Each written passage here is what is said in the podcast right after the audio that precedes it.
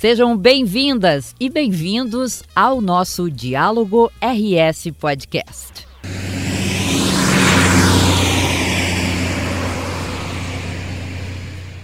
Meu nome é Silvia Marcon, sou de Antônio Prado. A gente trabalha com gado de leite, e, mas tem cebola, tem milho, tem uva, depende muito dessa estrada. E, e outra, que ela é a estrada principal, né? É a estrada mais perto de Porto Alegre a São Paulo seria essa. Só que daí agora que sai asfalto, provavelmente vai vir a maioria por aqui porque é muito mais perto, né?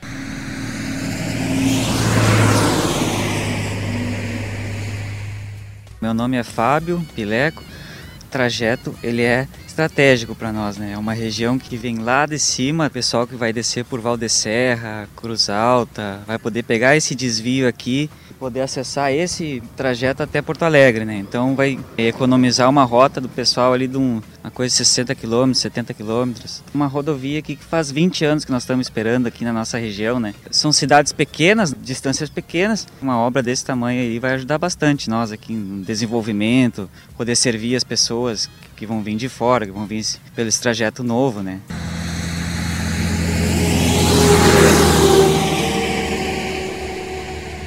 Meu nome é Denise de Lourdes Brondani Hanel. Eu nasci no município de Guarani e me criei aqui. Desde o tempo do meu colégio já se ouvia falar de asfalto. Aqui é um lugar de muita produção. Hoje eu tô com 55 anos, imagina. O meu pai sonha, tá com 81 anos, ainda ele vive, ele ainda hoje ele sonha com asfalto. É bem difícil, não vem, firma para cá. Nossos jovens estão indo embora porque não tem emprego ninguém consegue fazer nada por falta de estrada, né? Aqui se produz muita coisa, soja, milho, canola, e o pessoal daqui sonha muito com esse asfalto. A gente está sonhando muito com isso, né?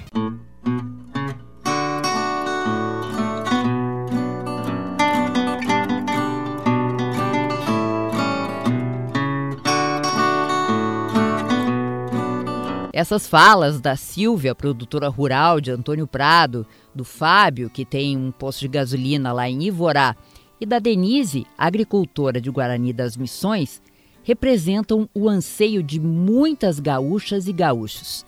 Estradas melhores, que garantam a segurança de quem nelas trafega. Rodovias capazes de escoar com eficiência a produção, que encurtem distâncias e que tragam desenvolvimento às mais diversas regiões. Pois o sonho, como disse a Denise, vem com o sobrenome Avançar. O programa, lançado pelo governo do estado no ano passado, já chega a 1 bilhão e 600 milhões de investimentos na logística, transporte e obras rodoviárias. Para a gente ter a dimensão disso, esse aporte do Avançar é maior do que a soma do que foi investido nos últimos oito anos nas estradas gaúchas.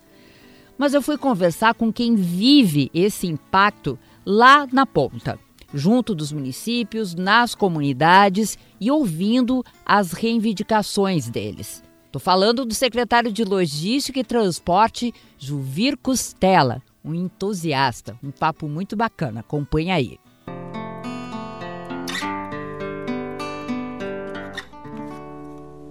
Quando nós começamos, quando o governador Eduardo Leite nos convida para assumir uma pasta de tamanha responsabilidade, que é a Secretaria de Logística e Transporte do Estado do Rio Grande do Sul, com estradas a serem feitas, acessos municipais a serem feitos, né, ligações regionais a serem feitos, o funcionalismo com praticamente quatro anos, e aqui não é culpar nenhum governo, mas recebendo o seu salário parcelado, os hospitais sem o repasse da saúde, problemas na segurança. Aliás, vamos se recordar, Nara, a insegurança muitas vezes do povo gaúcho nas estradas, dentro das cidades. Então, realmente um desafio, Nara, que vale a pena muitas vezes nós falarmos sobre isso, recordar disto, os investimentos que começaram a ser feitos, né? mas ao mesmo tempo também não esquecer do que nós enfrentamos. Começamos a enfrentar em 2019 os prefeitos com dificuldades, o governo com dificuldade, as regiões num todo, sem diferença nenhuma, todas as regiões É, pois é, eu até lhe pedi um exemplo, mas fica difícil, né? Porque a situação era toda no geral, era toda muito ruim para os prefeitos, né? Nós tínhamos dificuldade, na verdade, em todas as regiões. Nós podíamos falar da Serra Gaúcha. Vamos lá. Vamos pegar a Serra Gaúcha como exemplo. Por quê? A Serra Gaúcha não deixa de ser uma referência. Poderíamos pegar a região das hortênsias, que daí vamos falar Canela, Gramado, enfim. Né? Falar da Serra, vamos falar de Caxias, de Bento, vamos falar de toda a Serra, de Garibaldi, não, não importa de onde. Mas a gente poderia falar da região missioneira, poderia falar de Santo Anjo, de Cruz Alta, de, de, São Paulo das Missões, a região missioneira, que tem por si só também a questão aí focada muito no turismo, nós poderíamos pegar o Vale Taquari, enfim, nós poderíamos falar de todas as regiões, a região sul, qualquer uma delas, a fronteira dos quênios, enfim, nós ficaríamos horas e horas Nara falando sobre isso. Hum, então tínhamos relatando os problemas. Verdade, tínhamos e ainda temos, mas há uma diferença que é visível de 2019 para 2021 e em especial para 2022, que ainda os investimentos que acabaram acontecendo a contar de 2021, principalmente nas estradas, e que tem um reflexo já muito visível a contar deste ano 22. Então, acho que dá para se falar muito sobre principalmente um exemplo assim, na área que para mim é muito claro. Assumimos 2019 62 municípios 62 municípios sem ter o seu acesso municipal, sem ter o direito de chegar na sua cidade. Com segurança. Com segurança. Ou seja, fazendo 5, 10, muitas vezes 30, 50 quilômetros de estrada de chão batido. Quando é seca, pó, brita, quando tem a brita. Quando é intensidade, com chuvas intensas, aquele lamaçal, barro, atoleiro, os caminhões que produzem, que exportam por esse Rio Grande afora, atolados, sem direito a ter uma estrada. Então, realmente, eu acho que são diferentes situações e que hoje, graças a Deus, com muito trabalho, e há de se dizer também que se iniciou em governo anterior, todos deram a sua contribuição, mas que com o governo Eduardo avançamos muito, com as reformas, com a capacidade de investimento, e que hoje não é mais sonho, é uma realidade. Quando o senhor falou aí dos, dos acessos né, municipais, por exemplo, eu lembro de conversar com pessoas de determinadas regiões, assim, o que aí parece assim, para os leigos, né, para nós, assim, há um acesso, mas é uma obra pequena. Gente, o que representa isso para essa comunidade, né? Porque é o, é o atravessar uma rodovia para levar o filho na escola, ou é chegar com segurança e tal. 5, 10 quilômetros que fazem diferença na vida daquelas pessoas, daquelas comunidades. Esse, eu acho que esse é o papel do Estado, basicamente é esse, né? É um dos, né? Mas é verdadeiro isto. Veja bem, como é que nós vamos fazer com que o cidadão, o jovem, né, independente de idade, eu costumo sempre dizer que a juventude não está na aparência, e também não na idade, se tu tens 20 ou se tens 60. Né? A juventude ela está na tua capacidade de dar a tua contribuição, seja ela de trabalho, no teu dia a dia, de tentar esticar a mão a alguém e tentar dar a tua contribuição como cidadão. Imagina, né? Morar, por exemplo, em Biretama, que são lá praticamente 10, 15 quilômetros para chegar na cidade e a pessoa tem que fazer isso diariamente para ir trabalhar. Eu fui até lá. De chão batido. Eu ouvi o depoimento deles. E, ah. e hoje eles podem fazer isso no asfalto, reduzindo tempo, custo de quem produz e ao mesmo tempo segurança de quem transita na rodovia. Então estou te dando um exemplo. Vamos pegar aqui, por exemplo, na, numa região Santa Toda Patrulha, que quem se desloca para o Caraá, uma obra que foi se iniciando, foi se esticando, se esticando, e as pessoas desacreditavam do acesso do Cará. E hoje é uma realidade. Então são exemplos de diferentes regiões, e nós ficaríamos aqui falando de outras 20, 30 da, do mesmo aspecto e com a mesma condição, muitas que estão em obra, muitas que estão acontecendo, outras que já aconteceram e obras ainda que o governo vai executar de acessos municipais. Este é um exemplo. Agora tu imagina também, Nara, tu ter uma região com uma estrada que liga uma região a outra e não ter a condição de trafegabilidade, ou seja, uma rodovia cheia de buraco ou que ela não tem a mínima condição de sinalização e as pessoas terem que se deslocar de uma região para outra, ou que esta rodovia com a sua incapacidade de segurança ou por muitos buracos, as pessoas correndo risco de acidente, as pessoas perdendo vida. Sem falar no custo logístico, né, secretário? Bom, eu queria que o senhor desse um panorama aí para a gente. A gente já falou dessas questões pontuais, né, da situação das localidades e esse avançar no transporte e logística. Ele borda toda. Estou com o mapa do Rio Grande do Sul aqui na minha frente. Está todo o Rio Grande do Sul pintadinho e contemplado, né?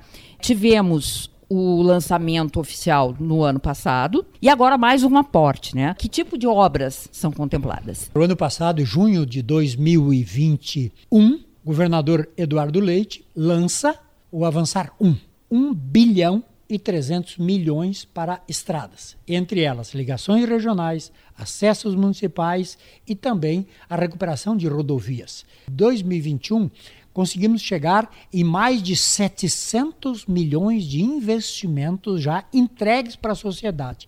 São praticamente 205 quilômetros de acessos municipais, 216 quilômetros de ligações regionais e mais de 3.200 quilômetros em obras de recuperação de rodovias. Então veja bem, entre rodovias, de acessos, ligações e mais a recuperação de rodovias, nós chegamos aí a mais de 3.600 quilômetros de rodovias no estado do Rio Grande do Sul. Convênios com municípios, aonde o estado acabou repassando ao município para que ele também fizesse a sua recuperação da rodovia e também, claro, agora em 2022, o governador lança mais 300 milhões de reais para dar continuidade.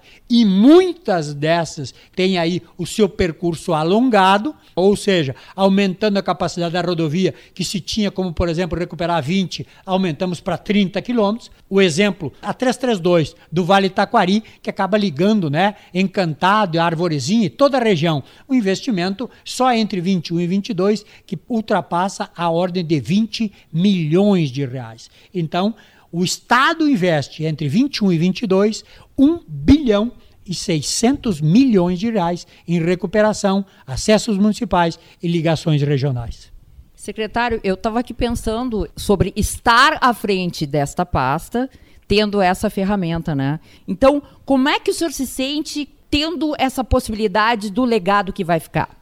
Nara, primeiro te dizer que se o governador Eduardo Leite tivesse dito em 2019 ou 2020 que a secretaria teria 1 bilhão e 600 milhões de investimentos, todo mundo chamaria o governador de mentiroso. De maluco. De maluco. Dizer, governador, o senhor não é mágico, vai tirar da onde?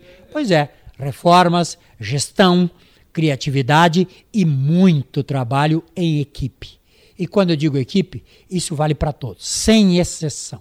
Porque o cidadão espera isso de nós. O cidadão espera isso de cada um. A imprensa levando a informação, cobrando muitas vezes, o cidadão fazendo a parte dele de fiscalizar e cobrar, e nós, como ente público que estamos, porque nós estamos ente público, nós estamos secretário de Estado, nós estamos deputado, enquanto estivermos nesta função, é nossa obrigação fazer a nossa parte. Então faço isso com respeito, carinho, sou entusiasta no que eu faço, acredito no que eu faço e fico muito bravo quando eu não consigo resultado. Qual é o Rio Grande do Sul que fica depois desse governo em termos de transporte e logística?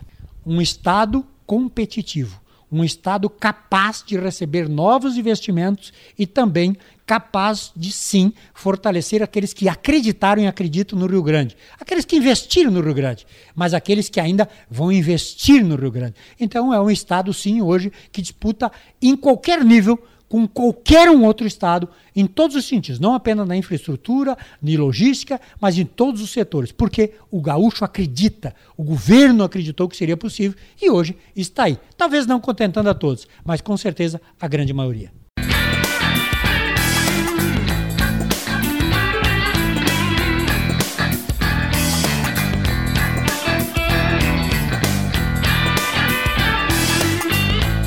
Para fechar esse episódio, O governador Eduardo Leite também fala sobre o legado que vai ficar para as próximas gestões do governo do estado.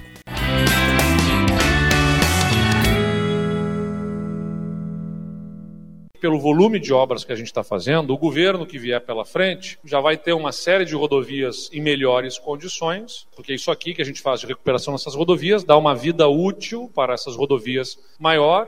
Então, os recursos disponíveis para investimentos no ano que vem, no segundo ano do governo que vem pela frente, poderão estar disponíveis para fazer outras obras que eventualmente não estão aqui, porque essas rodovias com boa manutenção, com boas condições, dispensarão a atenção do governo, pelo menos por um período, e outras obras vão poder entrar na lista de prioridades. Então sempre tem aquela coisa, mas está deixando para trás essa ou aquela. Não, essas obras todas estão subindo na lista na medida em que a gente garante essas recuperações do que era mais urgente. Lembrando que nós temos outras frentes de investimento também em infraestrutura, tudo garantindo mais segurança, mobilidade, mais serviços, melhora a competitividade do Estado, né? reduz custos para quem produz, viabiliza novos investimentos privados para o Estado. No total, nós já vamos a mais de 5 bilhões e 600 milhões de reais, somando aí os investimentos nas diversas frentes, prenunciando um momento diferenciado para o nosso Estado em termos da logística, na geração de emprego e no desenvolvimento econômico.